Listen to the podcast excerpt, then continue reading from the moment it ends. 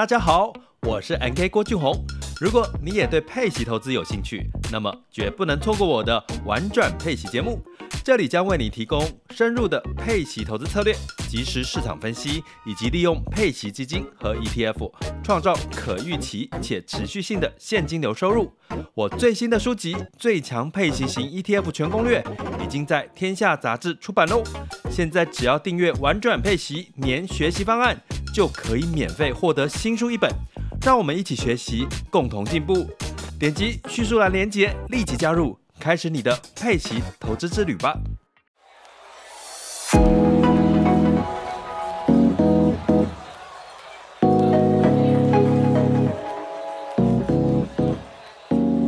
你今天工作快乐吗？快乐是一种能力，热情是一种态度。欢迎收听《快乐工作人》。陪你畅聊工作与生活、商管与学习。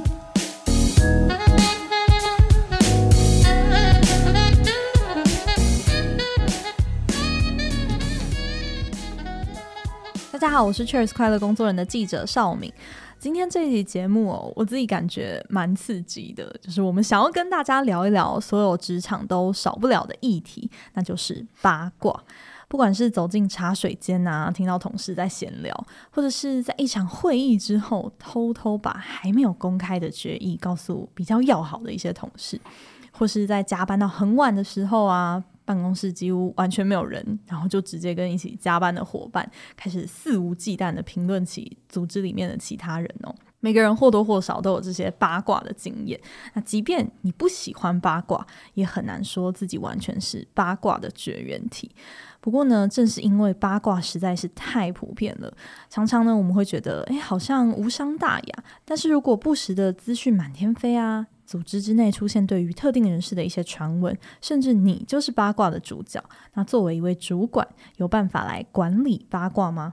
今天这一集节目的来宾哦，是台湾最早开始研究职场八卦的专家，他就是政治大学心理学系的郭建志教授。我们欢迎郭老师。嗨，大家好。老师你好。好。我知道郭老师，你从十多年前就开始研究组织中你称为非正式的沟通嘛，其实也就是我们说的八卦啦。那后来一路其实也有蛮多相关的研究，像是探讨员工对八卦的反应啊，然后谁在传，然后谁在收，甚至是正向八卦的力量。我觉得这些题目都很特别，蛮有趣的。不过我很好奇哦，其实职场八卦它。这个题目在心理学研究上应该不是一个诶很热门、很主流的题目。老师是从什么样的契机开始研究这样的一个议题？我刚开始研究这个主题哦，是很意外的哈。刚开始毕业研究的主题是在研究企业文化，就是。那呢，我在二零一零的时候呢，因为我在研究企业文化，那时候研究在研究台商，所以刚好有机会到越南的台商工厂，还有大陆的台商工厂啊，去从事场域的这一个调查。然后在越南的这一个工厂里面，我发现一种现象，就是我们外派的这一个台干，他们晚上因为在住在工厂里面，他们晚上就会聚在一起，然后聊天，讲某个主管呐、啊，今天发生什么事情呢、啊？某个员工怎么样呢？所以我觉得，哎，这蛮有趣的，好像大家都蛮快乐的哈。然后呢，在大陆。的情况也是一样，这是同一家公司，所以每到晚上的时候，就变成是大家非正式的交流意见的这一个场合。那这个其实就是有点像我们现在研究的这个八卦。嗯，然后回台湾之后，我刚好有机会在一家家具工厂当顾问。那也是一样，他们五点半下班，他们员工大概五点的时候就会开始去收拾东西，然后每个人就开始慢慢、慢慢、慢慢的往这个门口移动。为什么？他们打卡的地方是在那个大门口，所以呢，他们就在那边等着要打卡，就三五成群在那边聊天。今天主管怎么样？谁被主管骂啊？哦、对不对？一边排队一边聊。对对对，然后时间一到的时候，大家打卡，噗噗，机车全部都离开了。所以呢，我就去查询这一个文献。结果就发现是这种现象，好像不是现在才有。从早期，在早期的一些，比如说像英国的一些大户人家，在一个城堡里面有很多的这个仆人或者是服务人员，他们早上呢，因为工作需要，需要到水井旁边打水，所以在打水的这个地方，他们就会在那边闲聊，在那边八卦，所以这个地方叫八卦之地。嗯，那我们现在呢，转换成是在我们办公室的茶水间、休息室里面，我们碰到了，我们就会去闲聊。那这个就是我们所谓的八卦最容易产生的这个地方。所以我从二零一零年开始。就跟国科会申请进行这个职场八卦的这个研究，这整个脉络大概是这个样子。哇，这样听起来，老板听到了可能觉得哇，你们下了班可能不用下班哦，就是说不是在讲公事的时候，六到七成的时间都好像在当薪水小偷，就是哎，都怎么都在讲一些所谓的八卦。嗯、但老师，我想问哦，八卦它其实好像是一个蛮抽象的一种嗯人际之间的一种互动的方式，嗯、但在研究上面，你们要怎么样子去定义八卦是什么？这是一个很好的问题哈。其实，在学理的定义其实很简单，就是有一群人哈聚在一起谈论第三者，这个第三者是不在现场这个人。关于他的一些讯息，而且这个讯息都是评价性的讯息，所以你看看哦，你们聚在一起的时候，就会讲啊，今天老板穿的衣服很漂亮哦，对不对？哈，今天哪个同事呢？哈，诶，今天呢砍了一个客户哦，然后呢，哪一个同事买了一辆车？哈，所以他好像很有钱，很会赚钱的，很有办法哦。当你在交换这些讯息的时候，我们都把它称为叫八卦。其实我们很多人都问说，我们到底要不要八卦？嗯，可是你有在学术的研究里面，特别是我从事这种比较正向研究里面，你就可以发现，八卦其实是对我们的工作来讲是很有帮助的哦。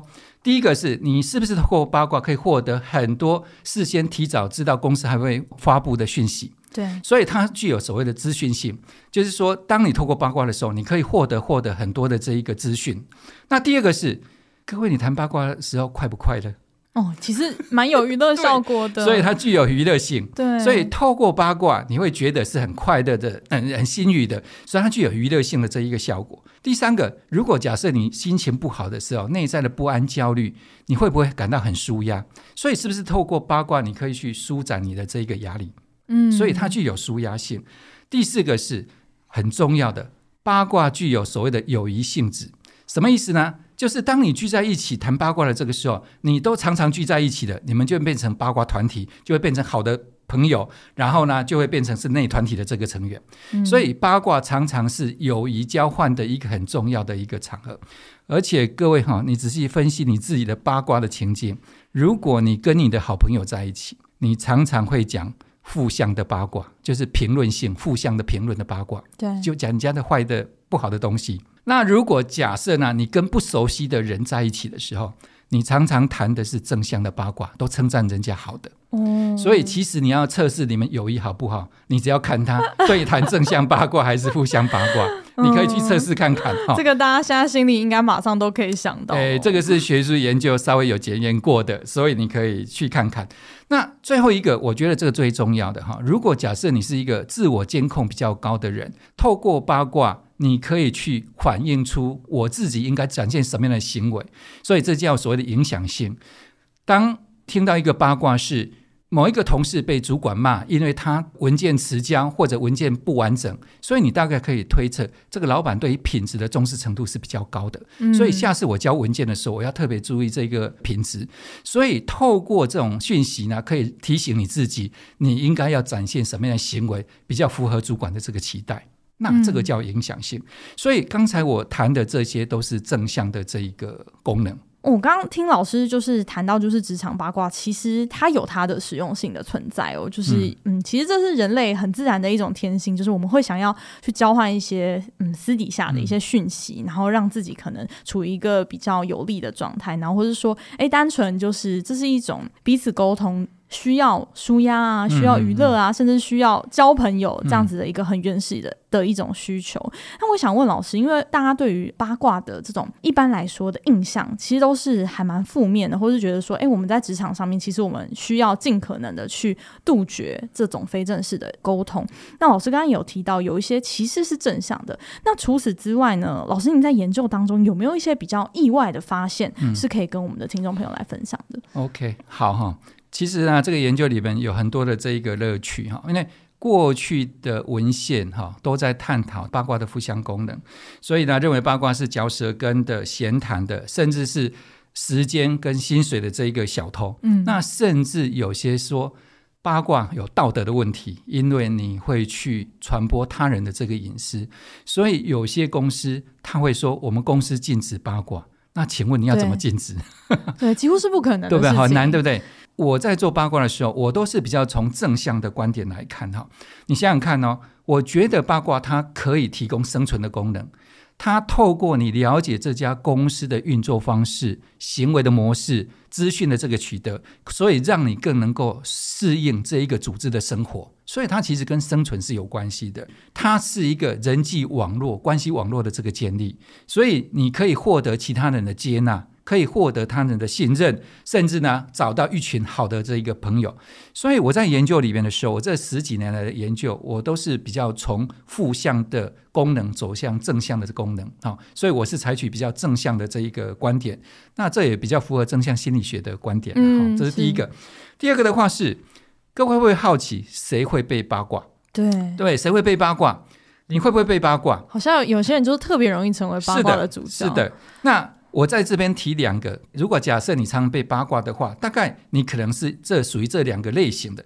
第一个是你自己某些讯息是具有凸显性的，你的讯息是非常凸显的，所以你仔细观察。我举个例子来看，在职场里面，那些绩效表现特别好的、绩效表现特别差的，常常是八卦的对象。嗯，那为什么呢？因为他们具有讯息的凸显性。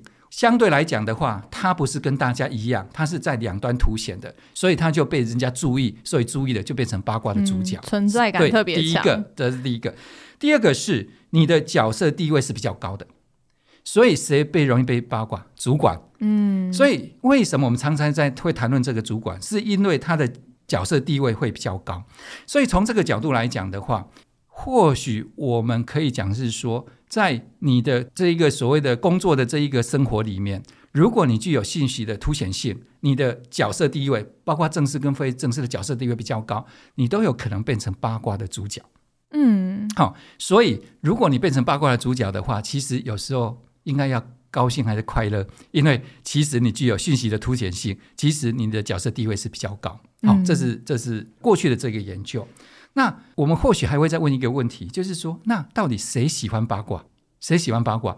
过去的研究都说女生比较喜欢八卦。哦，有这样子的实证的研究？有这样的研究说女生比较喜欢八卦。我请教各位一个问题哈，如果你在办公室里面，你远远看到三个女生在谈论事情，可是你听不清楚她们在说些什么，你会认为她们在谈公事还是在八卦？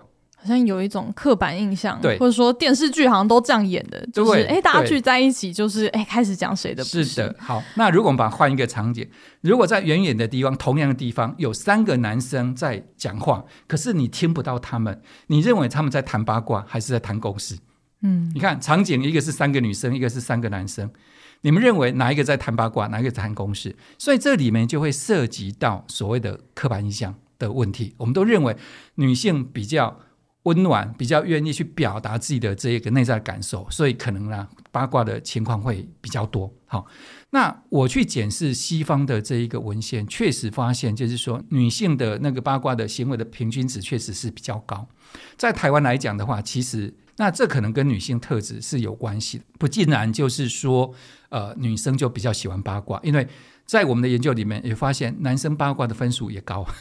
OK，对，好，所以这基本上来讲是比较没有性别差异的哈。我个人的观点是这个样子的哈。第二个是。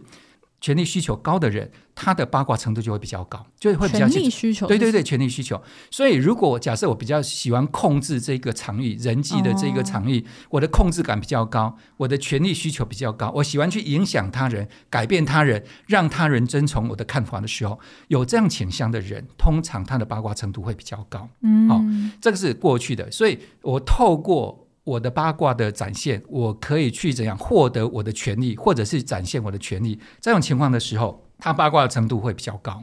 嗯，那再来有一类型的人八卦比较高，就是他焦虑感比较高。他如果是有内在的焦虑是比较高的话，通常他的八卦程度也会比较高。所以，我们大概目前的研究发现是权力需求比较高的、控制感比较高的、内在焦虑哈，比较他比较紧张啊、比较不安呐、哈、焦躁的这一群人，他的八卦程度是比较高的。好，这是目前的这一个研究的这个情况。嗯，那我自己的研究哈。一直哈面临到一个问题，就是说，呃，我在做主管八卦的时候，发现主管正向的八卦对于部署来讲的话，会引起部署正向的情感，对主管的认同感也比较高。这种研究好像很很 make sense，对不对？嗯。可是我的研究发现，主管的负向八卦不会影响部署的情绪反应，是无关的。哦。所以代表意思是说，当我知道主管讲我负向八卦的时候，我也不会生气，我也不会有太多的情绪的这个反应。真的吗？我不只是一个样本，第二个研究、第三个研究、嗯、得到的结果都是一样的，所以这个怎么样去解释这样的一个现象呢？其实我花了很多很多的时间。那其实我在想，就是说我在想一个问题：如果各位都是在职场上面。你的主管会选择直接批评你，还是在背后批评你？嗯，这到底是什么？如果这个主管自我是很强的，他可能直接就批评你，告诉你哪边做不好。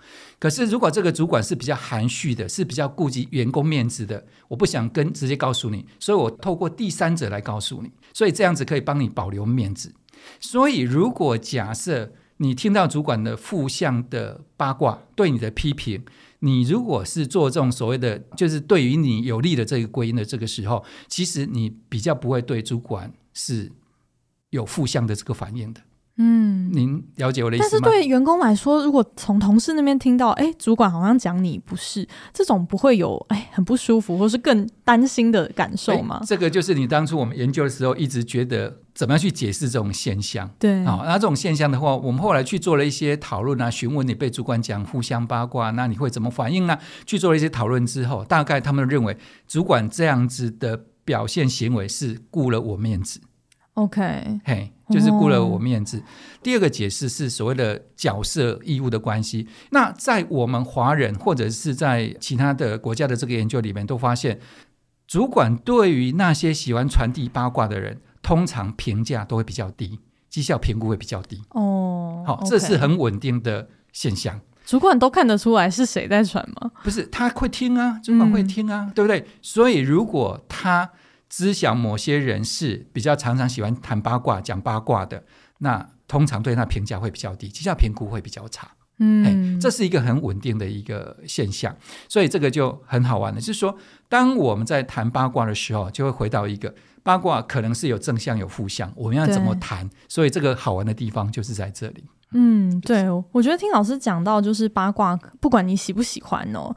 他其实，在职场上面都扮演了一个蛮重要的、隐形的一个算决定性的某种因子哦。但是这样听起来啊，八卦它也是可以成为某种管理上面的工具哦。那我们在这边稍微休息一下，我们下半场想继续来跟老师聊一下，作为主管啊。八卦，你一定会听到员工彼此不断在讲八卦这件事情哦。但何时应该要介入？那如果说作为员工，如果八卦它是一个不可避免的事情，我怎么去拿捏那个分际？我想这些都是呃听众朋友很关心的议题。我们稍微休息一下，我们马上回来。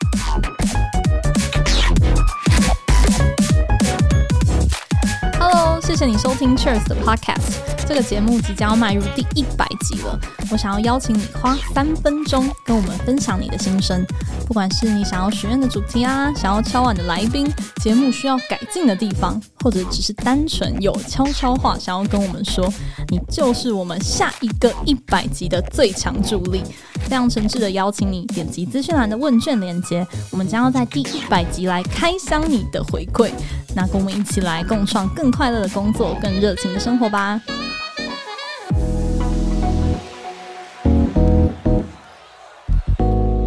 欢迎大家回来。哎，刚刚听老师分享，有一个让我蛮惊讶的点哦，就是说八卦它也可能是一种管理的工具。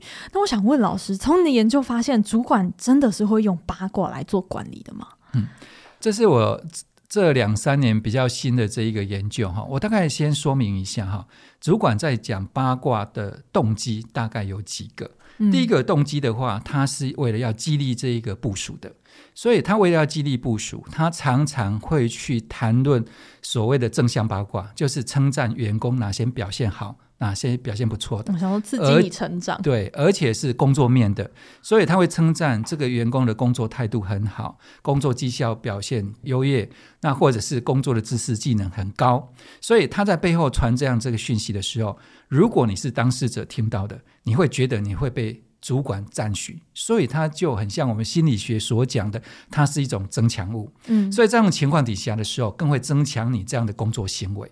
所以我们把它视为它是一种所谓的激励的一个因子，它对于整个团体的激励效果其实是非常高的。所以这叫激励型的八卦。嗯，第二种类型。我们把它称为叫规范型，它传达是要你遵守规范。那这个类型的内容大概就是比较负向八卦，比如说某个人他的绩效表现呢不如预期，某个人的工作态度呢呃降低，某个人的工作知识技能啊不足。可是我谈的，嗯、你看我谈的这些现象都是负向八卦，可是跟工作有关的。对。可是我要传达给当事者的是，你这些工作的表现、工作能力的跟工作的知识不符合我的期待。所以我是期待你改善的，所以你的行为、你的绩效表现跟规范有点落差，请你赶快把它提升上来。所以这个叫做规范型的八卦。第三类型的叫关系型。有些主管很喜欢谈的是什么？是正向八卦，可是是非工作的生活面的。所以他会谈某个人的小朋友考上北一女啊，考上建中啊，某个小朋友啊，那个演讲比赛得第一名啊，哈，某个人啊，他最近呢、啊、要结婚订婚啊，买新房子，这个跟工作完全没有关系，是建立关系用。对，所以他传达是我对于你的关注、你的关心，甚至我对于你的这一个仁慈。所以这一种的话，我们把它称为叫关系型的八卦。所以它重点是在关系的这一个维持。嗯、所以各位你看看呢，我们上面所谈的第一种就激励型，我要激励你的；第二种的话是规范，告诉你没有达到标准，赶快呢达到这个标准。嗯、第三种是关系，希望呢。我们彼此之间是具有良好关系的。这三种其实对于工作员工的工作态度、他的绩效表现，或者是工作的这个行为，都有正向的这个效果的。嗯。第四种，各位想想看，你有没有碰过这种叫恶意型八卦？那什么叫恶意型八卦呢？主管谈的是负向的八卦，可是跟工作无关的，所以呢，他会传。某个部署啦，常常买这个奢侈品，奇怪，他薪水没有那么高，可是呢，他就很挥霍。某个这个部署啊，乱交这个男女朋友啊，嗯、或者是呢，他的家庭呢，夫妻呢，那个不和啊，都讲一些工作无关，而且是互相的。OK，那这些八卦，你看哦，这些八卦其实是有道德风险的，对不对？对对，所以呢，基本上来讲。你会让这一个部署会觉得这个主管好像脱离了他主管的这个角色，可能这个主管呢有点不当的这个对待，所以像这一种的话，你可能会感受到主管对你的一些敌意。各位，你可以想想看，当主管在传递这种恶意型八卦的时候，有时候可能是一种嫉妒，有时候是反映出来你们的互动关系是不佳。所以在这种情况的时候，你可能就要自己要稍微小心一点了。当你在听主管八卦的这个时候，你可能要去分析一下主管八卦的内容，来判断主管的目的到底是什么。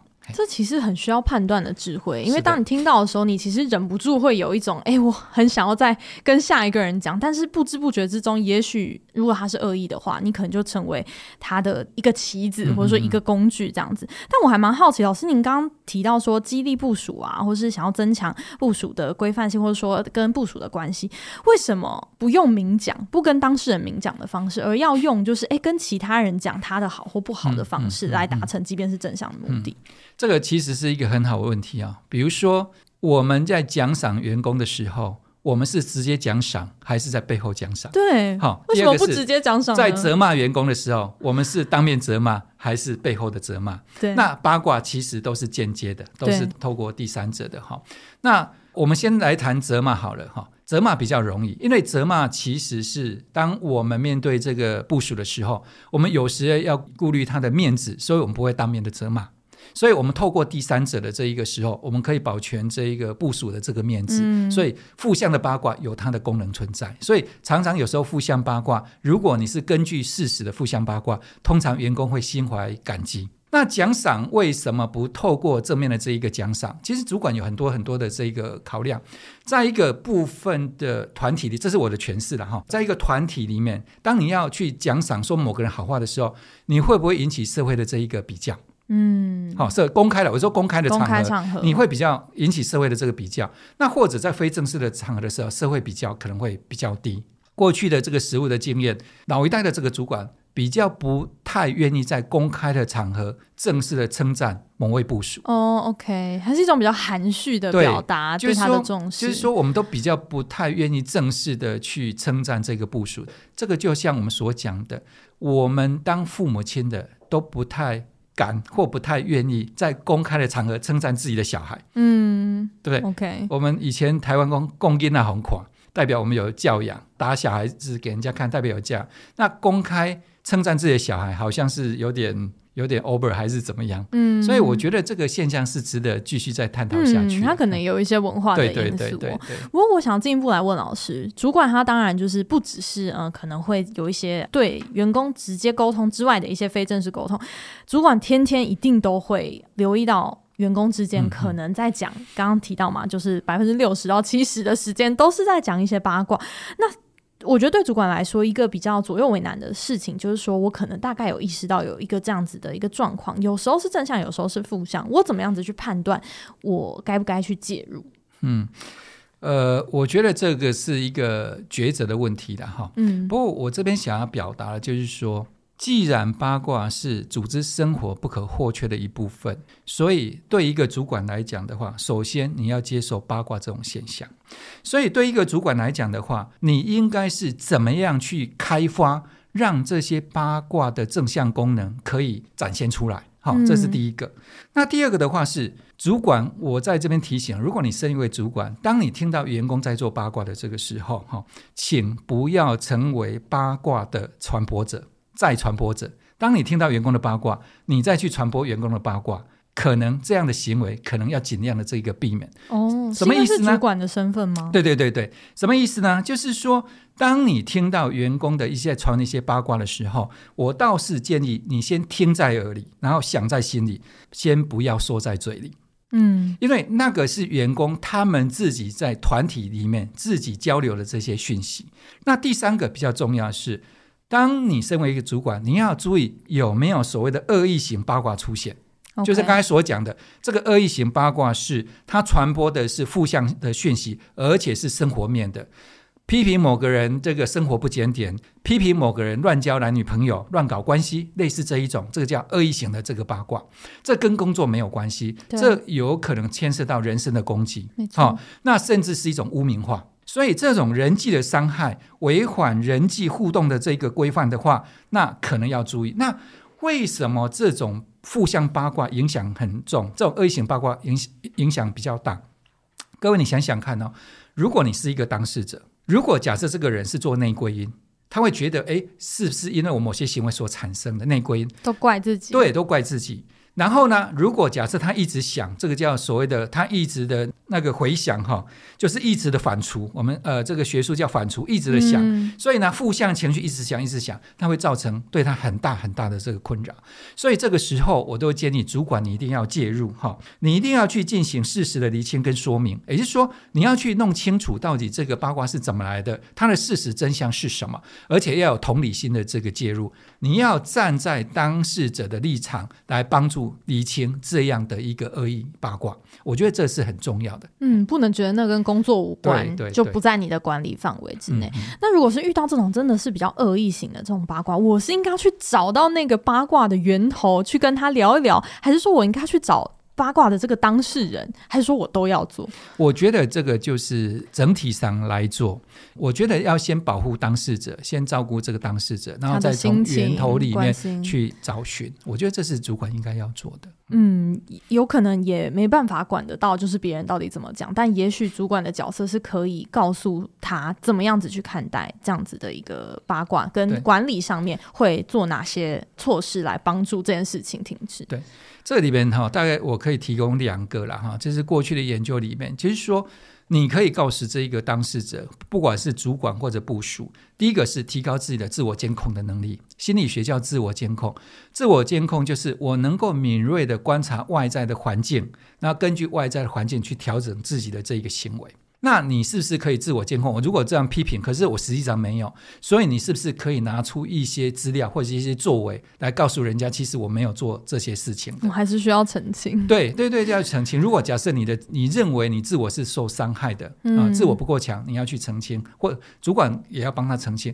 第二个，你可以做所谓的呃印象管理，所以你到晚上九点十点的时候。好，或者是晚上的时候，你可以，比如说你留在办公室，你就贴一些照片来告诉人家，其实我是在办公室，我并不是像想你讲的那个样子。可能传个加班的讯息到群组里面。对对对，现在 social media 那么发达嘛，对，所以很容易做。所以有两个了哈，有两个，一个的话就是所谓的自我监控。那一个的话，就是你可以做一些印象管理，来降低这一些负向八卦的这一个影响，恶意型八卦的这个影响。嗯，那其实我觉得一个很重要的就是自我的强度够不够。如果你自我强度够的，你或许可以去因应这样的一个恶意型八卦。那如果假设呢，你觉得自己需要一些资源的话，那或许自我监控跟印象管理，其实你是可以介入的。嗯，就也不能完全指望说啊什么清者自清这样子。哦，哦，我个人是不太赞成这样子做了哈，因为根据事实来展现这些资料，我觉得是很重要的。嗯，所以如果假设你愿意去澄清，哈，愿意去做一些贴近事实的一些说明，我觉得还是有有效的，因为毕竟你可以减缓你的压力。嗯，那如果说今天那个八卦主角啊，就是主管自己本身哦，嗯嗯就是他是员工，就是八卦对象。我想老师上半场也提到，主管非常容易成为员工八卦对象。那相信我们听众很多也可能是呃新手的主管们。那当员工开始讲自己的八卦的时候，应该要怎么样子去应对，会是比较好的一种做法？OK，好，这个我觉得主管变成八卦的主角是避免不了的。嗯，对，除非你不要当主管。嗯，如果你要当主管，你就一定可能是八卦的这个主角。所以我觉得刚开始的时候，如果你身为一个主管，你一定要有这种正向的心态，就是你的部署、你的员工一定会讲你的八卦。嗯，不论是正向的八卦，或者是负向的八卦，因为这是一个很自然的人际互动这一个现象。所以，如果你被讲八卦，恭喜你，你可能是。大家注意的焦点之一，好，这是第一个是心态的问题。第二个，我会觉得我们如果是一个主管的话，或许可以有这种所谓的自我提升这样的一个意识。你可以将部署的负向八卦当成是一个重要的回馈。所以，这个部署在八卦的时候，告诉我们的主管专业好像是不足哦，技能是不足哦，英文不好哦。当你这个样子，你视为把它视为是一种回馈哈。嗯，我觉得这种心理的韧性是很重要的。我们在接受负向回馈的时候，有时候对自我杀伤是很大的。对，好，就是自我的伤害很大。为什么？因为负向的回馈常常牵涉到你的价值、你的技能、好，你的能力或者你的个性，这个跟自我都是有关系。嗯，所以其实都会。产生自我的威胁或者自我的伤害，没错。所以，如果你自我不够强的，为什么你会反应很强？对这种负向的回馈反应很强，是因为造成自我的威胁跟伤害。所以，对于一个主管来讲的话，你是不是可以打开心胸，自我提升，去接受部署这些负向的八卦？然后，如果你把它当成是一种回馈的这个时候，你可以把它当成是自己成长或者学习的这个机会。嗯，像一面镜子一样。对对对，我觉得当然这个说起来简单，做到很难。可是如果你先有这样的一个认知，先有这样的一个意识，你是比较容易做的。而且你可以先从简单的做起嘛，对不对？学英文要很长，对，技能专业知识的补强是比较快嘛，对不对哈？那第二个是，我觉得这种负向的八卦是你的领导效能的检测。嗯，你你的领导效能这个检测，所以当部署在批评时，哎，我们的主管都对每个人比较好哦，他是不是他的亲戚？我们的主管是偏心哦，他对谁是比较差哦？所以你看哦，他那个出差都好的地方都派谁去，不好的地方都派谁去？所以呢，他对待我们的话好像不太公平哦。所以其实它是一个领导效能的一个检测。所以透过这些讯息，你可以去检测你的领导效能到底。程度在哪里？有哪些领导行为是要去做一些调整或者是改变的？嗯、所以我觉得两个面向很重要，一个是自我的成长、自我的提升，一个是领导效能的这个检测。那如果愿意，你愿意去接受这些的话，其实我觉得长久下来，其实它还是具有很强的正向效果的。虽然要做到有点难了哈，对，可是我觉得这是一个努力的一个目标。嗯，第三个。如果你碰到部署的恶意的八卦怎么办？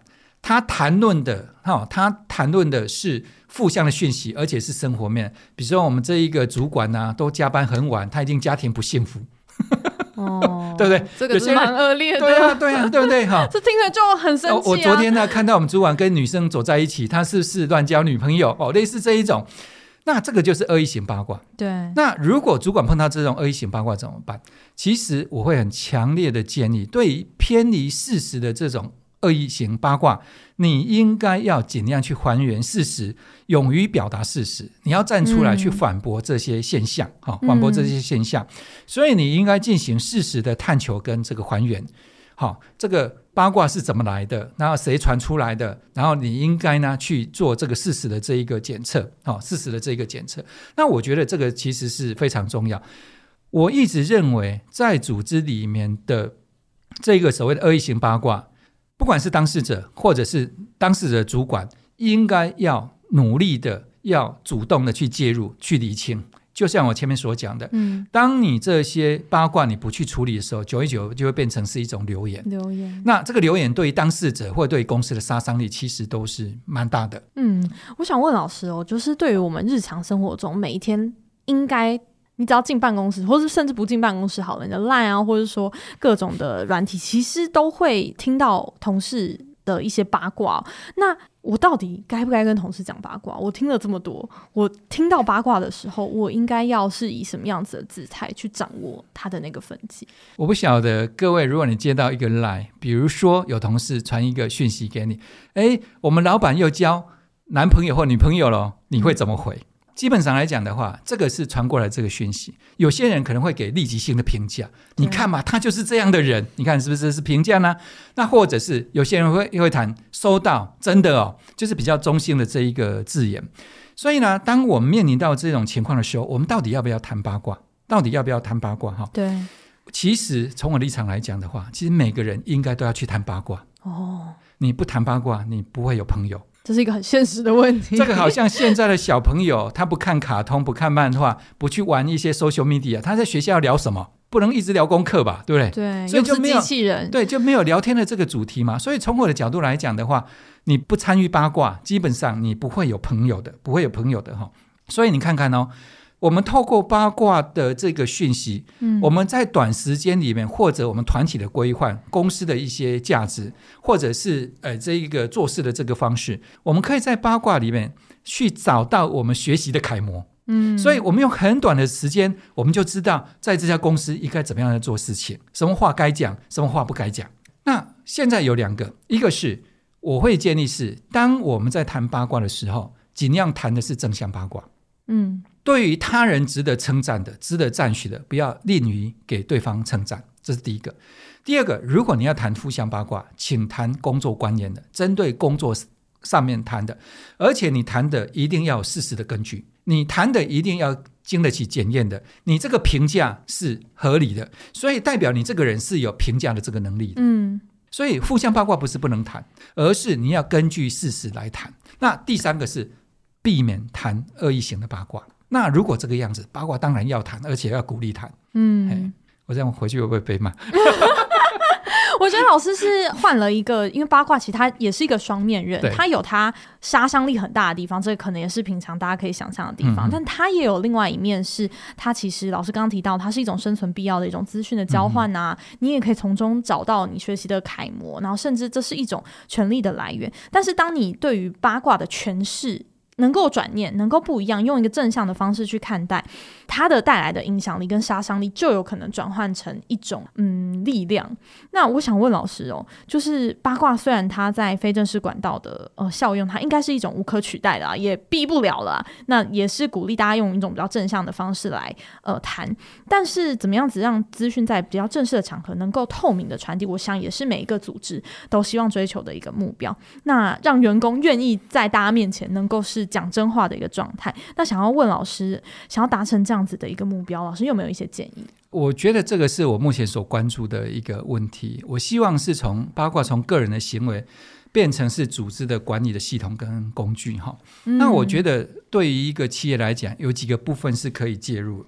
第一个就是文化面，你如何提供一个正向的文化，来让我们公司的同仁都朝向正向的八卦或者正向的功能来走哈，所以我会建议企业有几个文化是可以培养。第一个叫告知的文化，告知就是要告诉部署，嗯、所以公司有什么重大的这个讯息，你应该要适时的、要及时的要公告给你的那个同仁知道，嗯、因为会八卦是存在的不确定性、模糊性，对对对，所以如果你让讯息很具体的传递给你的同仁的话。基本上可以降低这个八卦发生的这一个频率，哈，所以第一个是告知，第二个的话，告知是上对下的讯息传递，第二种的话叫做所谓的通报文化。什么叫通报文化？就是下对上。当我面临到什么样的问题，面临到什么样的情境的时候，我的部署可以直接跟主管报告，可以跟这一个公司报告，嗯、所以它是垂直面的报告，不是横向的报告。Okay, 这需要很强的心理安全感。对对对对，所以这个的话就是要能够有通报，所以我透过这个通报，我就可以减减少横向的这一个沟通，这也可以降低。第三个我觉得很重要，叫所谓的公正的文化，也就是说公司在执行任何的实务。任何的这个政策的时候，必须要能够所谓的公正，必须有一个规范存在，让大家有所遵循。这个都是在降低这一个所谓的模糊性、哈不确定性。所以，如果假设你有这一个所谓的告知的文化、通报的文化跟公正文化的时候，它其实是可以降低这个不确定性。所以呢，八卦就会降低，特别是负向的这个八卦，这是第一个。嗯、第二个的话是要。建立一个正向的雇佣关系，就是公司跟员工之间的雇佣关系要正向。这牵扯到两个，一个是主管跟同仁之间的这一关系。如果主管跟同仁的关系是好的，是彼此是有信任的，那基本上同仁会比较传递正向八卦。这个实验结果非常稳定。Oh, okay. 那如果假设同仁感受到公司对你的关心、关照跟支持的话，也会传递正向的这个八卦。所以这是一个正向的氛围底下，就比较容易传递这个正向八卦。所以要建立正向的雇佣关系。第三个个人面，就是像刚才主持人所讲的，我们如何提升员工的所谓的心理安全感？当我心理安全感的时候，我对于我某些的话，我可能在正式的场合我就敢表达出来，不用透过八卦来传递。所以我觉得从文化面，从这个所谓的管理面，从个人面啊来建立，就可以让这个讯息是比较能够公开的流通的。嗯，那我其实会比较强调跟建立一个叫做所谓的集体的心智模式，也就是说，对于我们公司来讲，有没有一个集体的心智模式的话，是当我们在传递讯息的时候，我们都是比较。从事实来当做基础的，用事实来当做评价的这个基础，所以这个就会比较偏向所谓的我们是对事不对人。当我们在谈论一个人的时候，其实我们是对事，不是你对这个人的。所以事是主角，人是他的一个附带的一些东西而已。所以如果假设呢，你是一个比较有一个集体的心智模式来处理这个讯息的时候，大家处理的一致性就会比较高。所以，我们接触到任何讯息的时候，我们对这个讯息的这个诠释啦，或者跟这个讯息的这个比较啦，或者呢，我们的意义化，就是我们做归因呐，或者我们后面的这一个行动，我们的一致性就会比较高。嗯，所以在这种情况底下，我觉得比较容易产生正向的八卦。比较能够去这一个彰显它的正向的这一个效果，嗯、所以你看看哦，当我们在互动的时候，我们都有共同的心智模式，尽量讲正向的讯息。当我们在讲负向讯息的时候，我们要有事实的依据，所以这个负向效果就会被大幅的去除掉。所以我觉得这样心智模式是很重要的。所以你可以看到，嗯、同样都是在。办公室的这个开放空间摆这一个呃会议啊，摆桌椅等等之类的。对，有些人就在这种正向的心智模式底下，就会交换正向的讯息，所以对公司就会有正向的效果。好、哦，这个大概是我目前比较关注的。嗯，我觉得今天听老师的分享，就是真的也会反思一下，就是当我下次再听到一个哎，好像消息的来源不明，然后不太确定，消息有点破碎，然后有点模糊的。呃，一件事情的时候，有时候我们很直觉的反应就是，哎，先问说，哎，真的假的？可是其实你真的有关心说它是真的还是假的吗？那里面谈论的到底是对事还是对人？我觉得今天这个都对于我们在团队里面建立信任感啊，然后还有健康的关系，其实扮演非常非常重要的角色我。今天非常谢谢郭建志老师，谢谢老师，谢谢谢谢。嗯，那在节目的最后，也要跟听众朋友们分享一个、呃、不能错过的好消息，那就是天下学习的周年庆开跑了。这次我们准备了三大惊喜内容，第一大是全年最优惠的折扣，顶尖教练的课程限时七折。那无论是你想要追求专业的知识啊、领导力或是职涯的发展，都有很丰富的课程可以来挑选。那第二大的惊喜是专属会员的全新服务，线上学习的仪表板登场了，让你可以随时观测自己的学习状态来。掌握前进的步伐。那第三大惊喜呢？是只要在五月十五到六月三十之间来参加我们的学习挑战赛，那完成解锁的任务就有机会抽中知名品牌的降噪蓝牙耳机。那更多的活动资讯，欢迎各位听众点选我们节目下方的资讯栏。那我们就下集再见喽，拜拜。